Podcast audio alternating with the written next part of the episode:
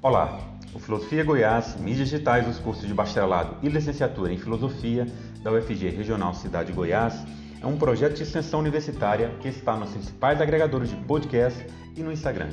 E se dedica à exposição do nosso fazer filosófico aqui na cidade de Goiás, antiga capital do estado, e também à promoção da interlocução com a comunidade filosófica nacional.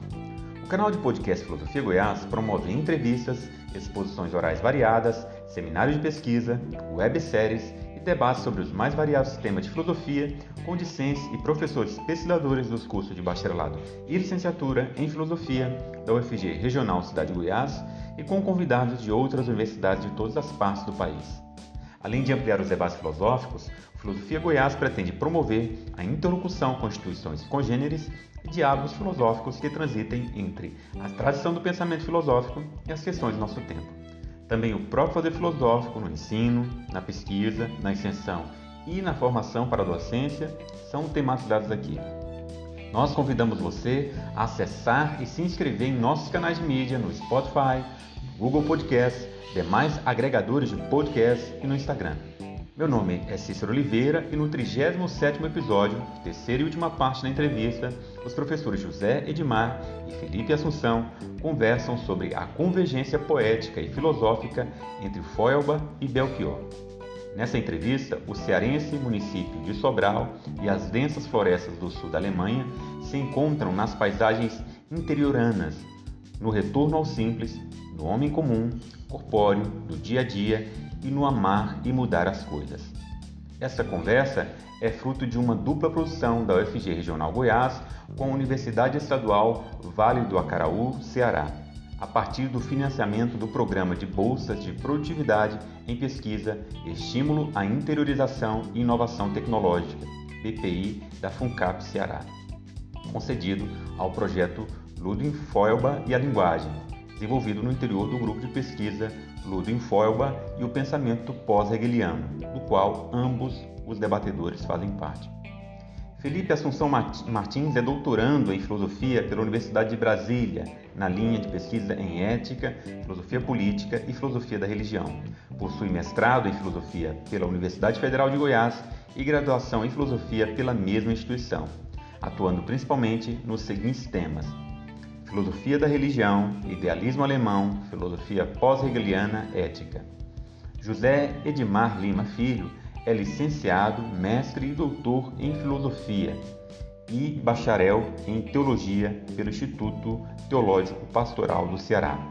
É professor adjunto do curso de Filosofia da Universidade Estadual Vale do Acaraú, atuando na graduação e na pós-graduação, onde também exerce a função de coordenador adjunto do programa de pós-graduação em Filosofia, mestrado acadêmico.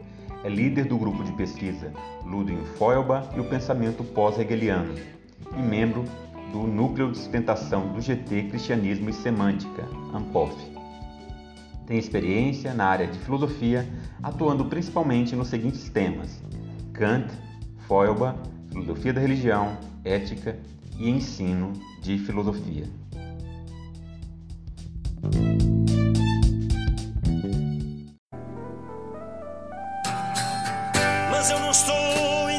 Interessado em nenhuma teoria, em nenhuma fantasia, nem no algo mais longe o profeta do terror que a laranja mecânica anuncia. Amar e mudar as coisas me interessa mais.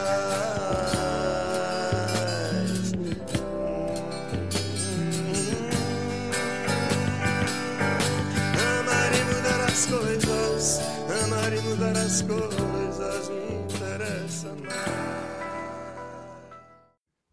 Não estou interessado em nenhuma teoria. Amar e mudar as coisas me interessa mais. Disse o Belchior, Edmar, mas de alguma forma disse um pouco antes, bem antes, aliás, né? O nosso querido Feuerbach, né? E é sobre essa possível união meio inesperada, né? Entre Feuerbach e Belchior que a gente vai conversar hoje, Edmar. Mas antes de entrar assim numa possível conexão mais conceitual entre, entre os dois autores, né?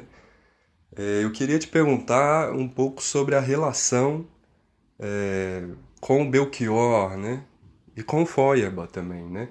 Como que se deu? Você acha que é possível também, em segundo lugar, estabelecer uma conexão entre esses dois pensadores, né? Não deixam de ser pensadores. O Belchior, é, enquanto poeta, enquanto músico, também produziu é, muitas ideias, né? Muitas reflexões para gente.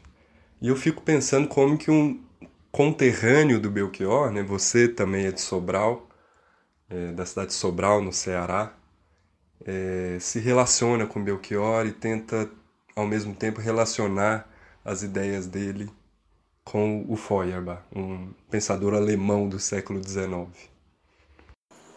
Olá, Felipe. Eu gostaria de iniciar essa conversa agradecendo pelo convite a poder tomar assento nessa conversa do podcast Filosofia Goiás que hoje é certamente uma excelente ferramenta de divulgação da filosofia ao público em geral. Então eu me sinto honrado de poder dialogar com você, que é sempre uma companhia tão benfazeja, sobre temas que nos interessam, não é?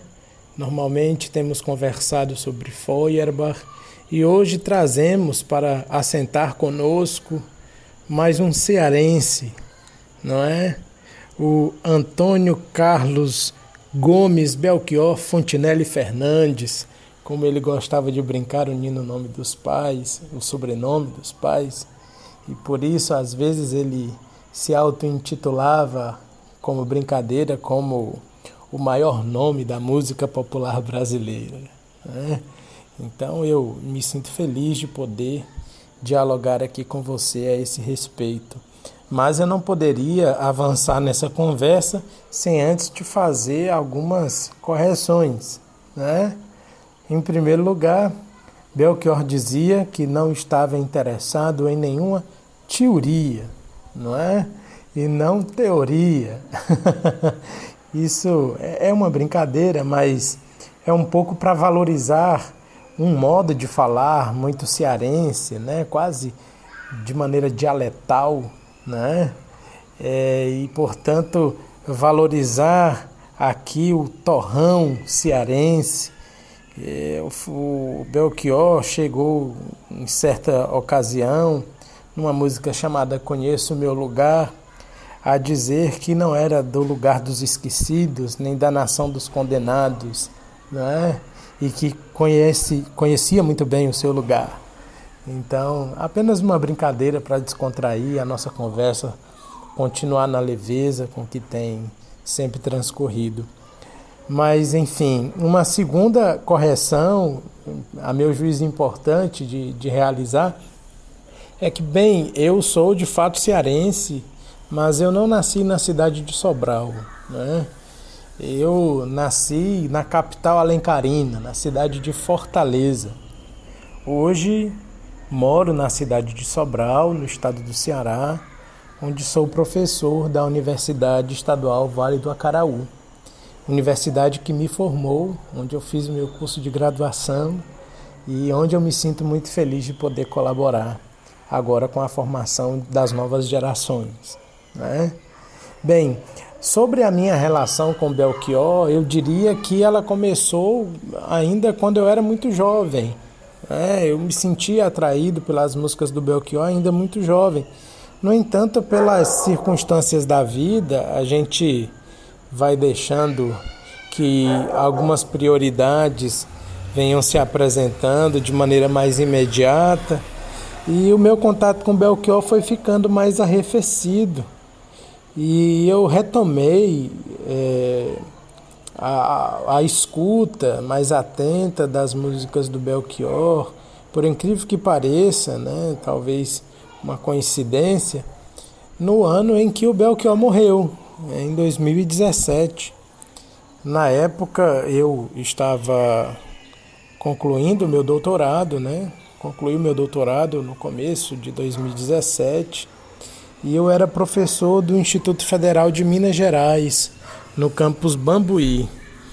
Então, é, eu não estava no Ceará, portanto, quando o Belchior morreu, e fiquei profundamente chateado porque não não pude participar do, do momento do velório que foi realizado aqui na cidade de Sobral, porque nutro também uma afeição muito especial por essa cidade já desde muitos anos, né? Então, é, enfim, um pouco para dizer que esse contato ele, ele foi renovado muito, muito recentemente, né?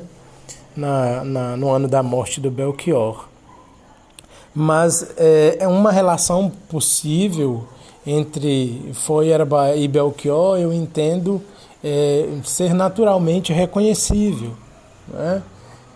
Primeiro, pelas temáticas que são abordadas pelo, pelo Belchior nas suas canções, né? e as temáticas que também são abordadas pelo Feuerbach nas suas produções teóricas, né? intelectuais. Vejam que não, não é impossível estabelecer esses vínculos, né? Aliás, são vínculos bastante produtivos, eu diria, porque é, sobre, por exemplo, esse tema da teoria, não é? É, é muito possível é, relacionar esse interesse do Belchior pela realidade mesma das coisas, não é? E não por teorias é, há um interesse que vai ficando cada vez mais crescente ao longo da produção intelectual do Feuerbach e que se torna muito marcado a partir de 1839 com a publicação de Paracrítica da Filosofia Hegeliana, quando ele se apresenta como um crítico bastante contumaz daquilo que ele chamava de filosofia especulativa. Né? Então, veja que é, essa aversão a, a, a teorias que caracteriza a poesia belchioriana, vamos chamar assim, é muito próxima da aversão ao pensamento especulativo que é criticado pelo Feuerbach na sua produção intelectual. Né? Então, aí nós já vemos uma, uma primeira aproximação possível. Não é? E você ainda complementou com a afirmação final da conhecida canção Alucinação do Belchior, que é amar e mudar as coisas me interessa mais. No nosso último episódio, nós conversávamos um pouco sobre o vínculo da filosofia de Feuerbach com o tema da política, né? E nós aqui vemos recuperada na música do Belchior um interesse profundamente é, vinculado à realidade, né? mas não no sentido apenas contemplativo, senão no sentido de transformação da realidade. Né? E, portanto, um diagnóstico da realidade como é promovido pelo Feuerbach e é, de alguma maneira, é, fundamentado em algumas ideias, como a própria noção de amor, que, a meu juízo, exerce um papel ético e político muito significativo no pensamento do autor. E aqui nós vemos novamente um vínculo a se estabelecer. Né? Então, essa relação é possível e, e muito produtiva. E eu fico feliz em poder dialogar aqui sobre, sobre esses dois pensadores, né? É, eu digo pensadores porque o Belchior conhecia filosofia. Né? Ele estudou em colégio de padres, aqui na cidade de Sobral, no colégio sobralense, e estudou filosofia com os padres. Né? Antes do período em que ele ingressou na vida religiosa, né? na ordem dos frades capuchinhos, numa cidade muito bonita aqui do Ceará chamada Guaramiranga. E, enfim, depois o, o Belchior é, vai para Fortaleza fazer, fazer faculdade de medicina, né? Fazer faculdade de medicina, que ele abandona no, no quarto ano. Ele abandonou o curso de medicina no quarto ano para se dedicar à música. É, ó, ora, novamente aqui é, não, não é impossível é, perceber mais um vínculo.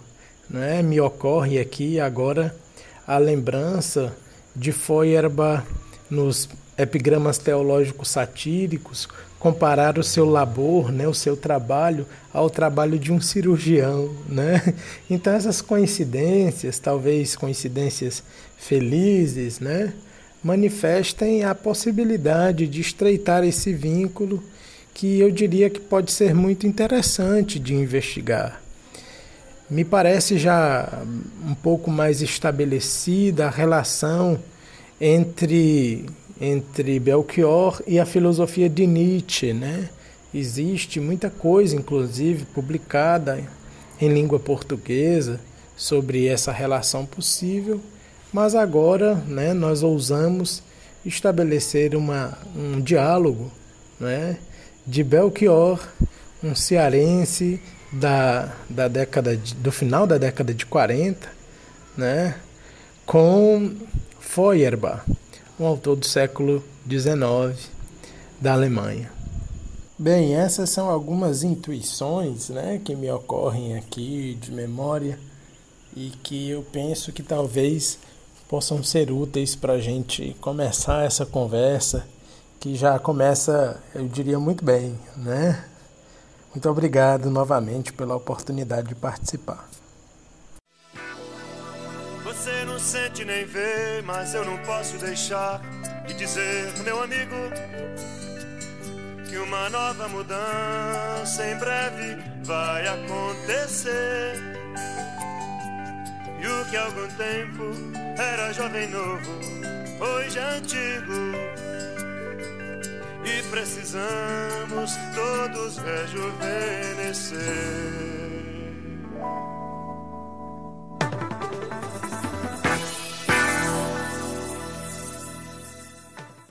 Bom, Edmar, a gente falou no nosso primeiro episódio, ao longo de toda a nossa conversa, né, sobre a crítica que Feuerbach faz à religião, a partir de uma, de uma perspectiva antropológica. Ou seja, como se Feuerbach estivesse nos dizendo: no Corcovado, quem abre os braços sou eu. Como disse o Belchior naquela canção. Quer dizer, não existe Deus que não seja composto de atributos humanos. Mas essa mesma eh, virada argumentativa e antropológica que ele faz em relação à religião, ele também o faz em relação à filosofia, sobretudo a filosofia do seu tempo, a filosofia hegeliana. É, não existe espírito, mente, consciência que não esteja em referência a um corpo, a um mundo e ao próprio homem. E daqui surge o, o chamado sensualismo feuerbachiano, né? Ou o materialismo, né? o materialismo antropológico. E a minha pergunta, Edmar, é um pouco venenosa, entre aspas, porque ela é, é ao mesmo tempo muito simples. Mas basta essa redução às coisas mesmas, a própria realidade sem nenhum tipo de transcendência, basta o plano material, basta a sensibilidade, basta o corpo para que a gente compreenda a nossa realidade no mundo? Não estar interessado em teorias não é também muito perigoso?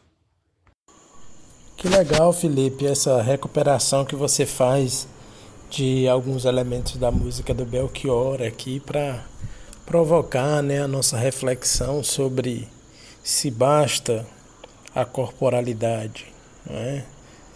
É, bem, no caso do Belchior, me parece que esse resgate da corporalidade, né, que de algum modo ecoa é, o mesmo resgate do sensualismo elaborado pela filosofia forbachiana, ele pode ser expresso em muitos lugares né, das suas composições. Como, por exemplo, se a gente tomar por base uma música intitulada Coração Selvagem, ele fala que possui uma pressa de viver, não é? Que tem um jeito de deixar sempre de lado a certeza e arriscar tudo de novo com paixão, andar caminho errado pela simples alegria de ser, né? É, aqui me, me parece que o, o Belchior é, manifesta muito claramente a, o seu interesse, né? Pela dimensão da corporalidade, por isso ele diz não quero que a cabeça pense, eu quero que a alma deseja, eu quero o corpo, tenho pressa de viver. Não é? Então, é, essa, é, esse resgate da corporalidade parece mostrar um Belchior muito apaixonado pela vida e pela própria finitude da vida mesma, né? da vida humana. É, por isso, talvez ele diga: né? talvez eu morra jovem, alguma curva do caminho, algum punhal de amor traído completará o meu destino. Mas ele complementa a ideia, né? Com meu bem, vem viver comigo, vem correr perigo, vem morrer comigo. Né? Então é, é, essa essa essa necessidade de afirmação da finitude, ela passa necessariamente pelo resgate da sensibilidade, né, da corporalidade. Bem, no caso do, do, do Feuerbach, é, essa pergunta que você faz é uma pergunta muito provocativa porque é, ela, ela dá muito pano para manga. Né? É, será que só a, a, sensibilidade, se só a, a materialidade, não é? Ou será que a recusa a toda teoria ela é suficiente? Ou será que isso não é prejudicial? É, Para reagir a essa provocação, que certamente você pode complementar nesse nosso diálogo, né? eu diria que no caso do Feuerbach, é, o, o, o que me parece importante é que esse resgate da sensibilidade ou da corporalidade ou desse eu poroso, não é como ele como ele diz, ele ele não nega necessariamente é, uma dimensão de transcendência que esteja imanente à razão humana, não é? Afinal de contas, toda reflexão humana ela é de algum modo uma abstração, não é? Ela está baseada numa potência que é inerente ao pensamento humano, né? Então, é, pensando dessa perspectiva, a própria filosofia, ele diz isso nos princípios da filosofia do futuro, né? que a filosofia é uma atividade humana, né? é uma atividade humana. Ou seja, a razão, a razão humana, ela é uma razão ancorada na sensibilidade, não é? Mas isso não impede que essa mesma inteligência, que essa mesma racionalidade seja capaz de elaborar abstrações, é? abstrações que estejam ancoradas na realidade. Por isso, me parece que o problema de Feuerbach não seria precisamente a teoria, não é?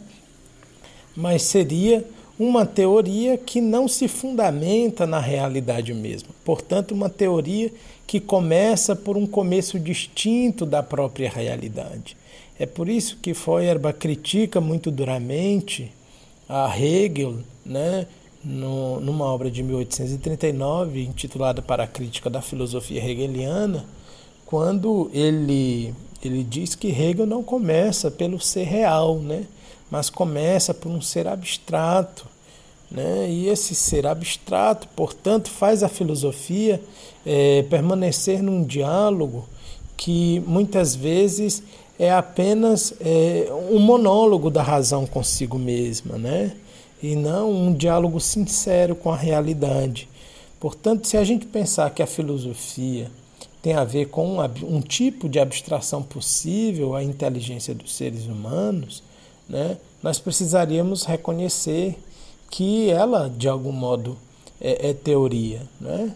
mas é uma teoria que estaria radicada, ou deveria estar radicada. Aliás, essa é a crítica à filosofia especulativa, né? É, a, a, a, teoria deve estar radicada na realidade, no ser real. Né? Então o problema aqui é o problema do começo do filosofar. Né? Como Feuerbach diz, o começo do filosofar não é um começo distinto do começo do saber das ciências reais. Né? É, então, eu diria que, de algum modo, é, é prejudicial, sim, pensar na eliminação absoluta da teoria.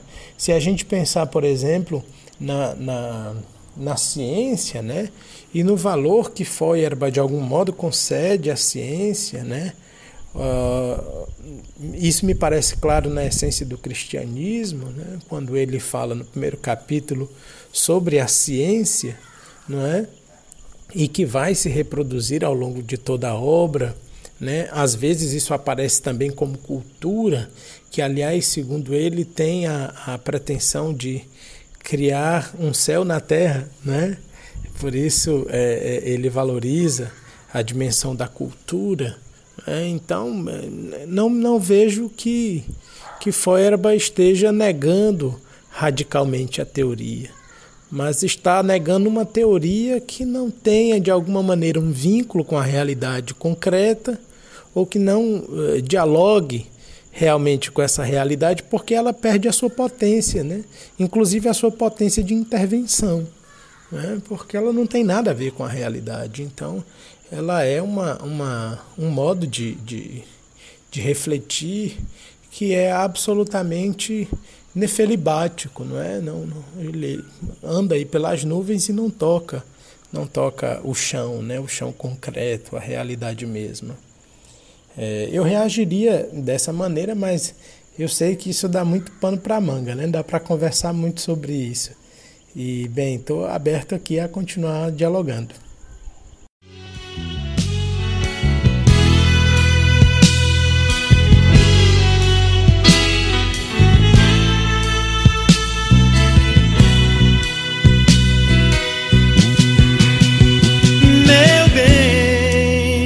Uma frase pra mim dentro da sua canção.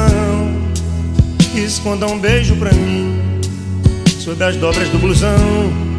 Eu quero um gole de cerveja no seu copo, no seu colo e nesse bar. Meu bem, o meu lugar é onde você quer que ele seja. Não quero que a cabeça pense, eu quero que a alma deseja. Arco-íris, anjo rebelde, eu quero corpo, tenho pressa de viver. Mas quando... Edmar, o Feuerbach e o Belchior são dois homens que têm algo em comum. Eles decidiram viver no campo e abandonar a cidade. Eles decidiram fugir da violência da noite, do movimento do tráfego, da solidão das pessoas dessas capitais e se exilaram, um nos Pampas uruguaios, outro numa propriedade rural da Baviera, no sul da Alemanha. Mas ambos também não se isentaram de, mesmo na distância dessas turbulências urbanas, de se interessar pelas transformações sociais e políticas. E ambos também se referiam ao amor como uma potência transformadora dessa realidade. Mas Edmar, é, amar é suficiente para mudar as coisas, para transformar as vivências éticas e até políticas? Então, Felipe, é, para responder essa pergunta, nós precisaríamos discutir o que é que nós estamos chamando de amor, não é?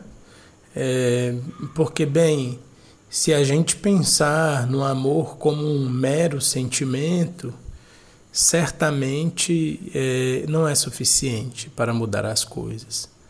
Mas eu diria que se nós pensarmos o amor como uma energia né, que nos possui, pensando aqui a partir do Feuerbach, né, como um, um elemento constitutivo da nossa essência e que, portanto, nos leva, não é, nos impele para um compromisso, seja com os outros, não é? Seja com a realidade mesma, com a natureza. Eu diria que dessa perspectiva, se o amor não é suficiente, sem ele tampouco seria possível transformar as coisas, né? Porque sem sem o amor como, compreendido aqui como essa energia que impulsiona, né, ou como esse interesse mais profundo pelos demais, pela natureza, pelo que nos cerca, certamente não há é, não há motivação né, para mudar as coisas. Então, de fato, o amor tem um potencial político muito grande, e eu digo isso pensando no Feuerbach, né? mas certamente você tem mais propriedade até para prosseguir no aprofundamento dessa discussão, porque eu sei que é um tema que lhe é muito caro, porque faz parte da tua pesquisa de doutorado, né? Mas eu diria com Belchior que é, o amor ele não pode ser compreendido como novamente um, um desvinculamento, não é? é, com a realidade e um mero sentimento. Afinal de contas, o, o Belchior diz que viver é melhor que sonhar, não é? E que sabe que o amor é uma coisa boa, mas também sabe que qualquer canto é menor do que a vida de qualquer pessoa. É, então é, é, importante perceber que é, quando a gente está falando desse enamoramento pela vida, ele gera uma espécie de imperativo, né?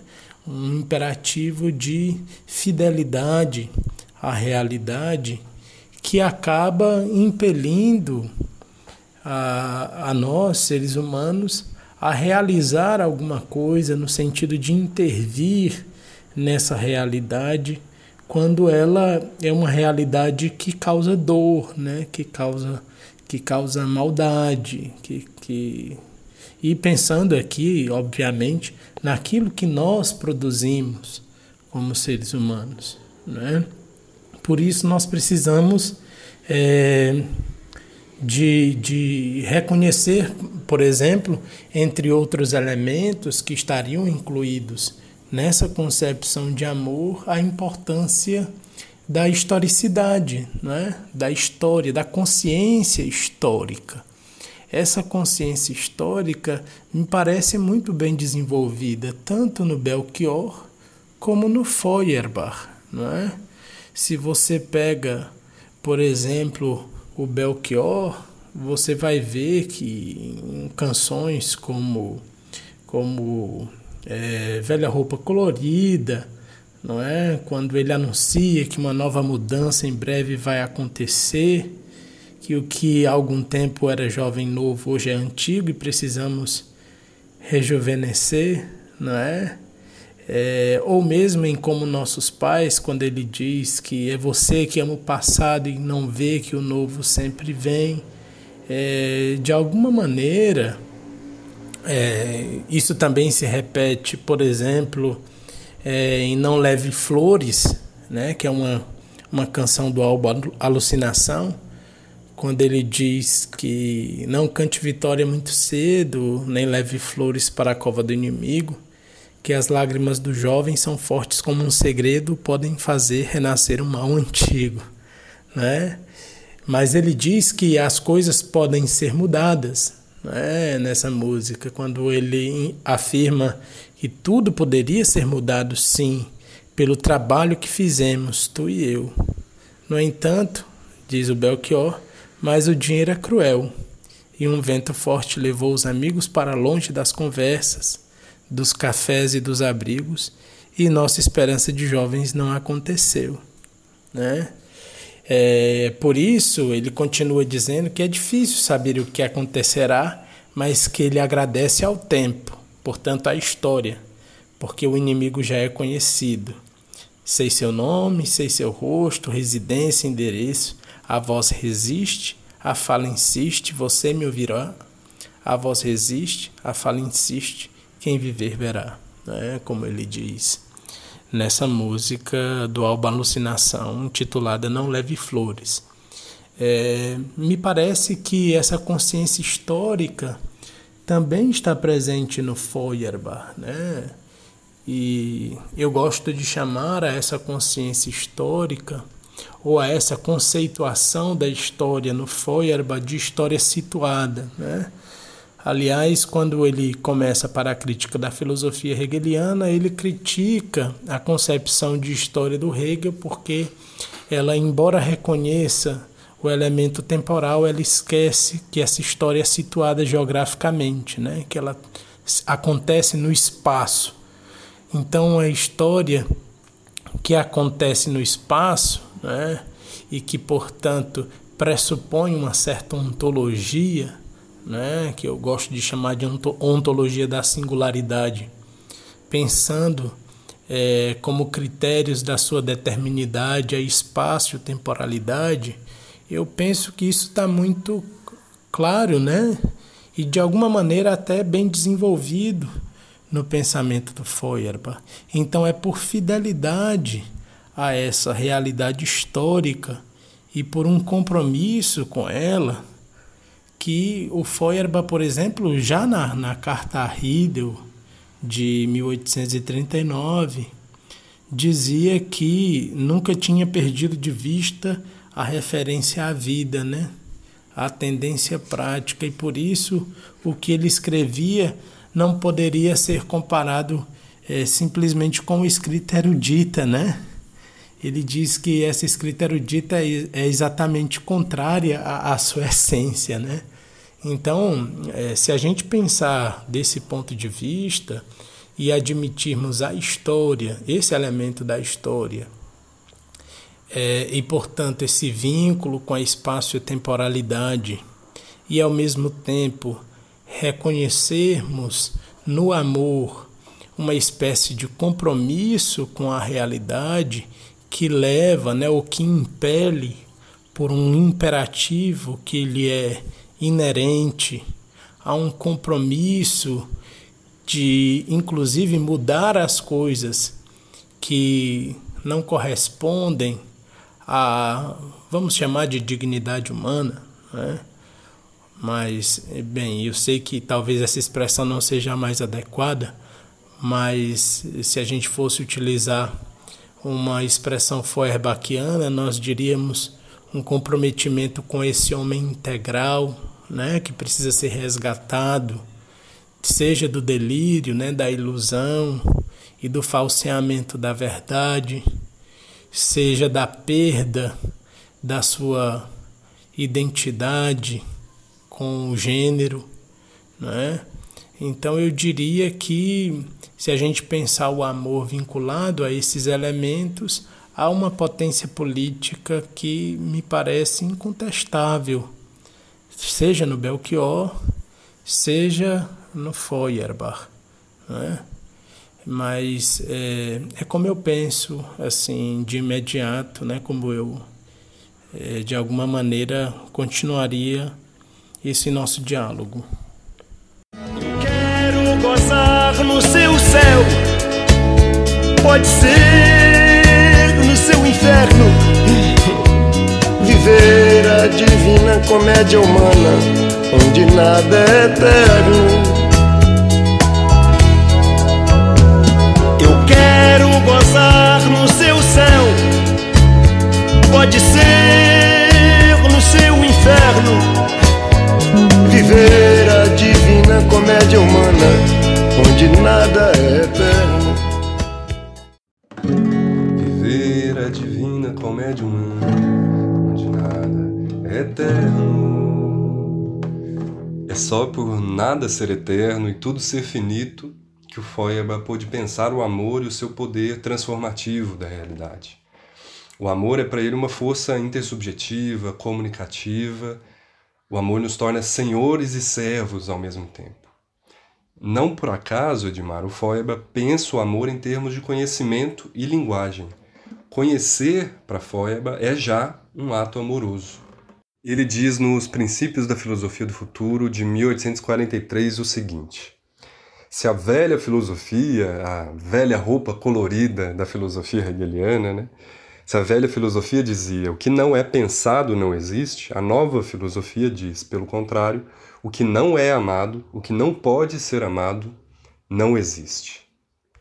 E ele continua: onde não há amor algum, também não há verdade alguma. E só é alguma coisa quem ama alguma coisa. Nada ser e nada amar é o mesmo. Quanto mais alguém é, tanto mais ama, e inversamente. Bom, são palavras né, bem fortes, né? É, em que o Feuerbach vê o conhecimento como algo mais passivo, mais poroso. O conhecimento mais ouve do que impõe regras sobre as coisas. Né? Assim também ocorre com a linguagem, não é, Edmar? A linguagem em Feuerbach pressupõe mais uma interação construída, intersubjetiva é, de significados. Eu queria saber como que você enxerga a questão da linguagem e do conhecimento em Feuerbach. É, você tem investigado bastante isso né, no, no seu grupo de pesquisa atual. Para responder a essa provocação, Felipe, eu gostaria de retomar algumas ideias que parecem ser muito importantes a Feuerbach desde os seus escritos de juventude.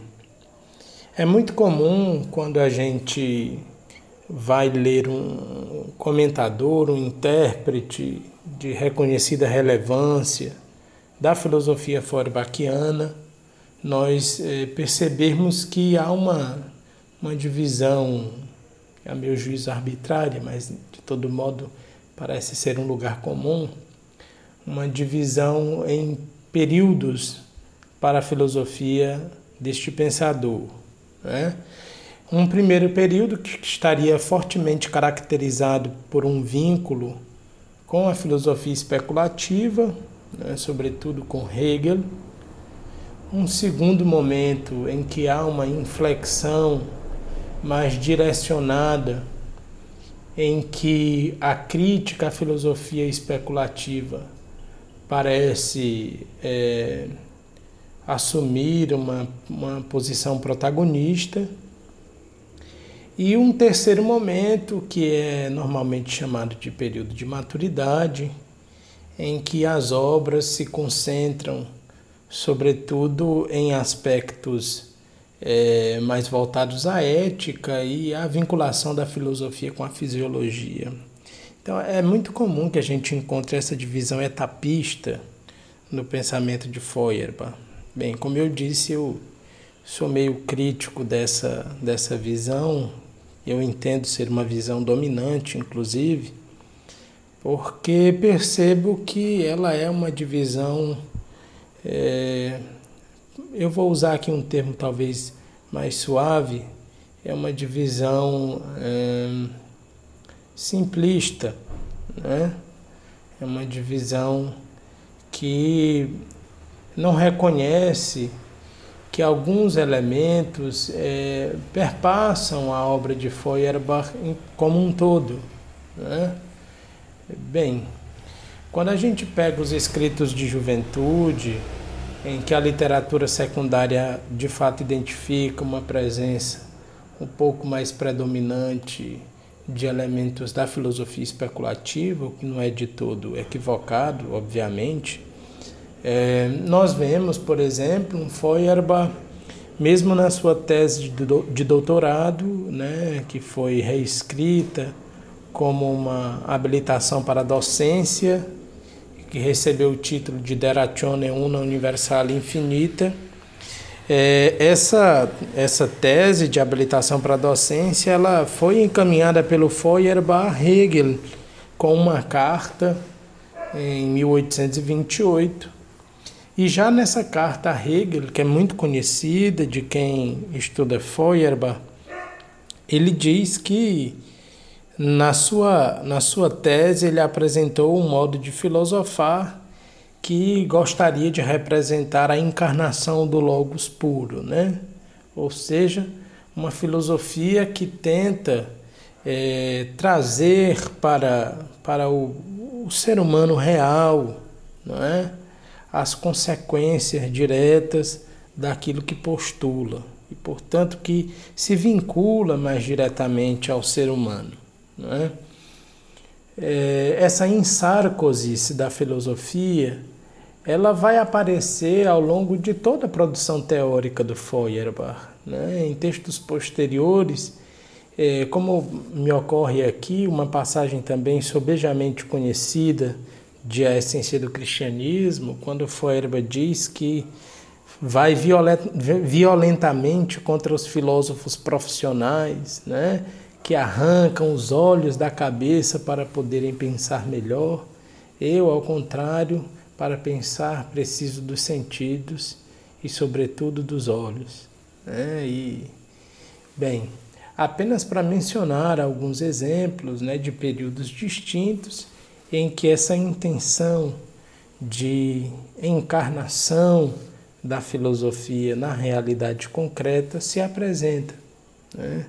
A professora Adriana Serrão, por exemplo, numa obra que é muito importante para os estudos de Feuerbach, que é a sua tese doutoral, intitulada é, A Humanidade da Razão, se não me engano, alguma coisa assim que tem a ver com o resgate do que ela nomeia por antropologia integral, é? tem uma sessão inteira dedicada a esse tema da encarnação.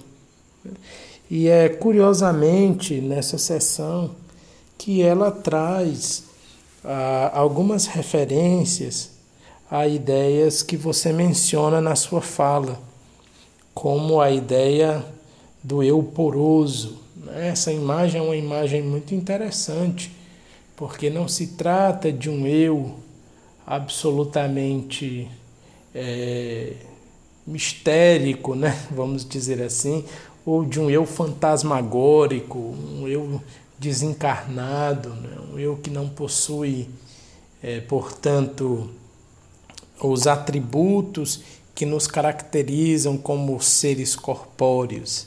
Né? Mas Feuerbach diz da importância de compreender que nós, seres humanos, não é? é temos uma, uma, uma base terrena, né? uma base natural.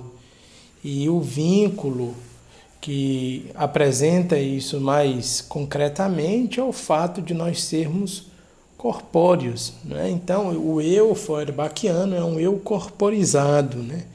é na, na, na, no contexto desse eu corporizado que aparece a expressão, né? o corpo não é nada senão um eu poroso, né? como ele diz.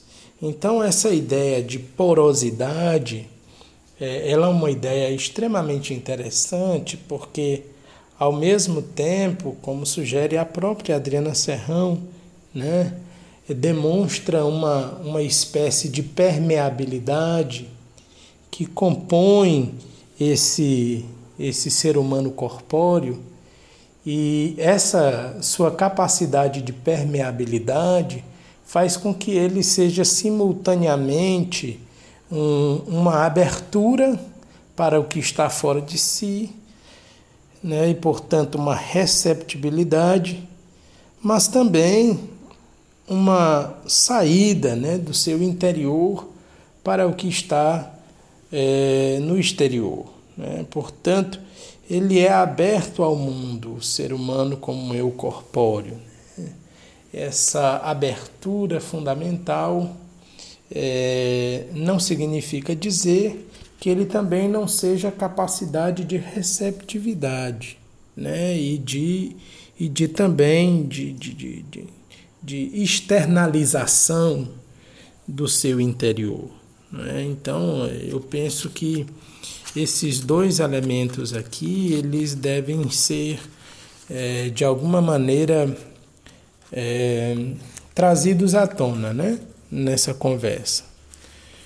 Em segundo lugar, quando se trata do problema do conhecimento a que você se refere, eu estou com uma missão ingrata de, de, em poucos minutos, falar de uma pesquisa que eu estou desenvolvendo há alguns anos né, sobre conhecimento e linguagem.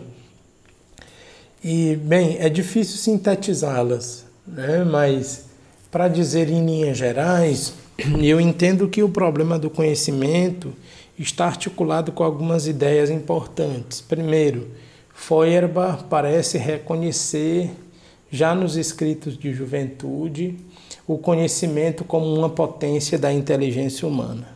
Né? Em segundo lugar, Feuerbach parece também admitir que o saber humano ele se divide não é? em saber teórico e um saber prático, por exemplo. É? É, Para tratar dessas questões, ele admite, entre outros elementos, aquilo que eu nomeio de historicidade do pensamento, não é? e que, que lhe permite desenvolver uma certa teoria correspondencial, como diz Huck, do conhecimento, né, que é baseada num tipo muito peculiar de realismo do Feuerbach. Né? Então, eu diria que, em linhas gerais, é, se não é possível traçar uma, uma teoria do conhecimento em sentido estrito, em Feuerbach, é algo que é, é passível de discussão, não é? Sem dúvida nenhuma, a aceitação da tematização filosófica do conhecimento aparece ao longo da sua produção intelectual. É, esse é o, o, o ponto que, que a mim interessa na minha pesquisa. E de outro lado, é, vinculado a esse, está o tema da, da linguagem. É? É, há um vínculo estreito entre conhecimento e linguagem, de certa maneira, desde que nós compreendamos a, a metáfora que o Feuerbach apresenta é, da natureza como um livro, né? Há uma metáfora que, que ele apresenta numa das suas obras, que me foge a memória qual o título exatamente, mas é, em que ele diz que a natureza é uma espécie de, de livro, né? E esse livro não é assim um caos absoluto, não é? É? E que o ser humano teria à sua disposição, uma vez que ele é pela natureza, pela sua própria natureza, distinto da pura natureza, como ele diz nos pensamentos sobre morte e mortalidade, é, ele tem uma potência que, que lhe é inerente, que lhe dá a capacidade de se de se encontrar na posição de quem é capaz de decifrar, não é? de, de, de alguma maneira de compreender esse mundo né? ou, ou a natureza e, portanto, se fazer sujeito do conhecimento. Embora a palavra sujeito não seja uma palavra muito boa, né?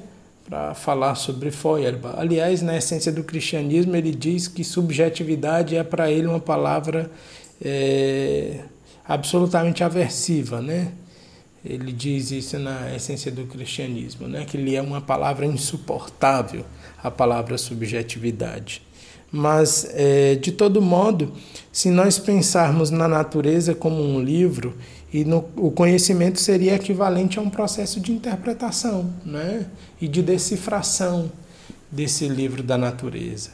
E isso seria possível ao ser humano. Né?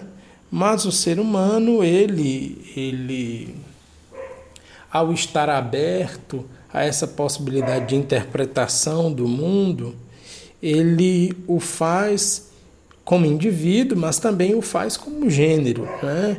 Numa outra ocasião, nós tivemos oportunidade de conversar sobre essa distinção entre indivíduo e gênero, que aqui eu não, não terei condições de aprofundar por razão da delimitação do nosso tempo, mas, enfim, é, quando eu penso do ponto de vista genérico, é, eu entendo que e o próprio Feuerbach diz isso, que a verdade ela deve ser compreendida de uma perspectiva dialógica, comunicativa, porque o que é verdadeiro não é aquilo que é privadamente verdadeiro. Né? O verdadeiro é aquilo, ele vai dizer depois, no qual o eu e o tu é, convergem. É? É, e esse verdadeiro vale do ponto de vista gnosiológico, como vale do ponto de vista ético-político. Né? Ele chega a chamar a vida em comunidade, né? a vida dialógica, como a vida verdadeira, né? essência do cristianismo. Né? Então, me parece que a linguagem também tem uma posição muito importante na filosofia feuerbachiana, mas que, de certa maneira, foi esquecida pela literatura secundária especializada, né? Então, meu objetivo com essas pesquisas é escavar esses temas que são pouco discutidos para quem sabe trazer uma, uma contribuição não é? mais significativa para os estudos de Feuerbach. Mas é, sobre a linguagem, nós teríamos muita coisa que dizer, né? perceber a linguagem como, como veículo de condução de outras mentes, como aparece, por exemplo, já em Deracione, né? mas também em Paracrítica da Filosofia Hegeliana, a linguagem como expressão do pensamento, não é? E, portanto, também de alguma maneira como expressão da subjetividade ou da interioridade, para evitar a palavra subjetividade, né?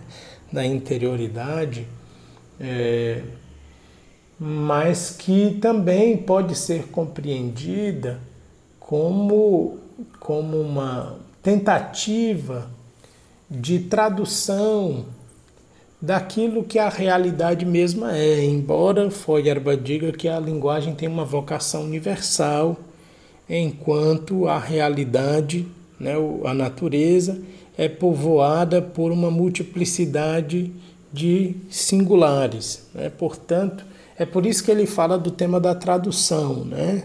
que a linguagem ela tenta traduzir de alguma maneira a realidade, mas essa tradução nunca é coincidente, né? nunca é perfeita. Por isso, a professora Adriana Serrão chega a dizer que Feuerbach defende uma espécie de realismo crítico, né? Porque a realidade sempre ultrapassaria as possibilidades de dizibilidade e de cognoscibilidade. Né? Então, ela sempre nos deixa em apuros. Né? para dizer de outro modo. Mas enfim, é, é, como, eu, como eu tenho pouco tempo né, para falar sobre isso, eu é, encerraria esse ponto acenando pelo menos para essas questões que me parecem muito centrais e que nós não poderíamos deixar de verbalizar aqui. Só para complementar a, a informação, para quem tiver interesse nessa pesquisa sobre conhecimento e linguagem, há algumas produções minhas que estão publicadas. Né? Desde 2017 eu tenho pesquisado um pouco essas temáticas. É, há um texto publicado pela revista Filósofos sobre o problema do conhecimento nos princípios da filosofia do futuro, inclusive o texto a que você se referiu aqui na sua questão. Há também um texto publicado pela revista El Arco e La Lira, do Programa de Investigação em Filosofia Pós-Hegeliana da Universidade Argentina, Universidade Nacional General Sarmiento. Ah, há uma publicação recente nos cadernos de filosofia alemã sobre Ludwig Feuerbach, filósofo da linguagem, estudo de Der Ratione una universal infinita. E está para sair também um, um novo texto pela revista de filosofia da Unicinos.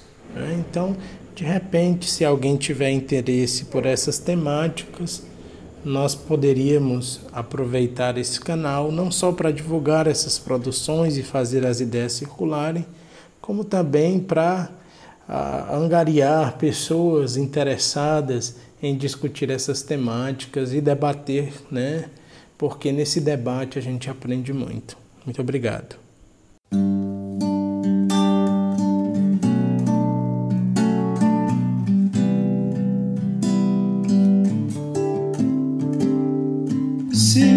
Você vier me perguntar por onde andei no tempo em que você sonhava, de olhos abertos lhe direi, amigo, eu me desesperava.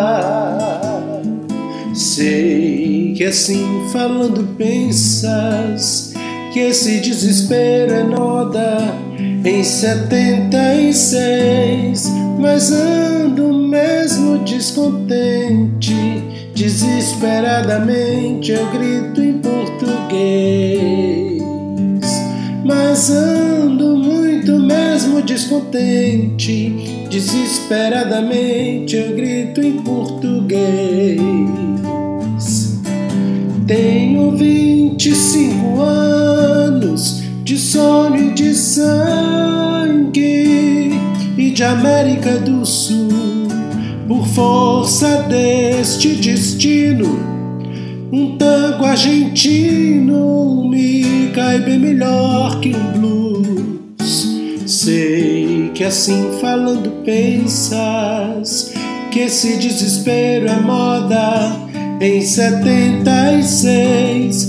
E eu quero é que esse canto torto, feito faca, corte a carne de vocês. E eu quero é que esse canto torto, feito faca, corte a carne de vocês.